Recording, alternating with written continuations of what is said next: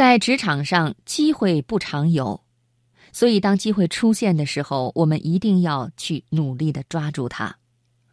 今晚的职场分享，我想给朋友们带来一个非常生动的故事：没人给第二次机会。作者张岩。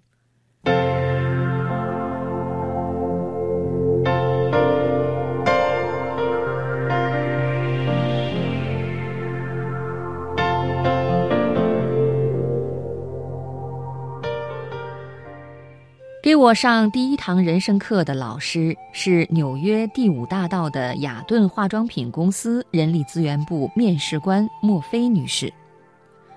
一九九五年的夏天，我二十岁出头，从北京远渡重洋跑到纽约寻找机会。我英语流利，胸有千言，尤为喜欢在公共场合夸夸其谈，是自我感觉良好的交际明星。当时也不把求职做事正八经的当成很重要的事情，我只是想先找张椅子暖暖屁股，在摩天大楼里体味一下哦，这就是工作这样一种感觉。我以为职场就是这么简单的，不用紧张，也不需要太严肃，无非一场中美人士彼此随便聊聊的谈话，那些面试官不会把我怎么样。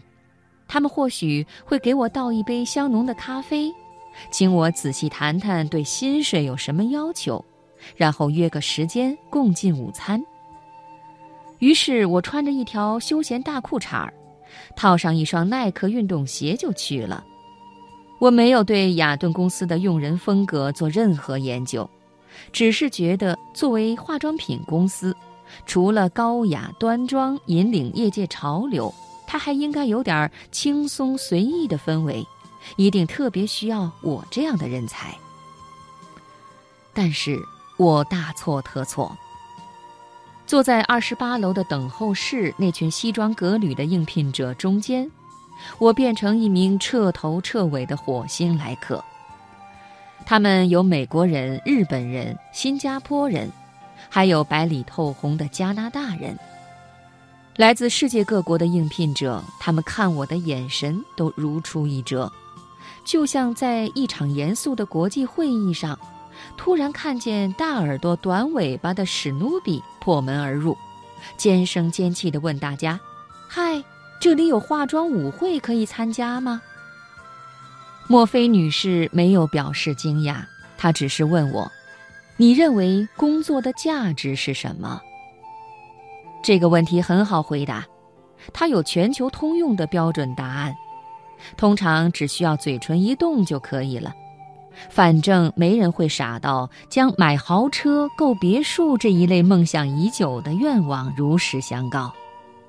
我轻松回答说：“工作就是实现自己的人生价值。”然而，相对于我的装束而言，那是一种强烈的讽刺，毫无疑问。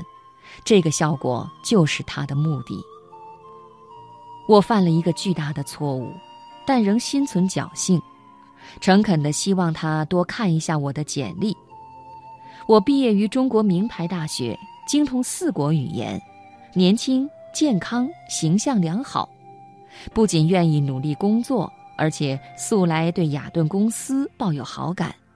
是一位完全值得信任的来自东方文明古国的优秀人才。我气力虚弱地对他补充说：“您知道中国吗？那里是世界经济的引擎。我对大中华区的市场非常了解，有着丰富的经验。”不，先生，莫菲女士站起身，笑了笑说：“您的这次面试结束了，很遗憾，您没有通过。”莫非女士让我明白，是机会在选择我，而不是我在选择机会。年轻、潇洒、才华，这些通通不是可以浪费机会的借口，只有态度最重要。当你很随意的对待机遇时，他会无情的惩罚你。即便你非常年轻，像一朵嫩得滴水的鲜花。你都要重视每一次表现的机会，争取第一次就尽善尽美。你要知道，对于需要你的人来说，他们非常在意的是你的态度。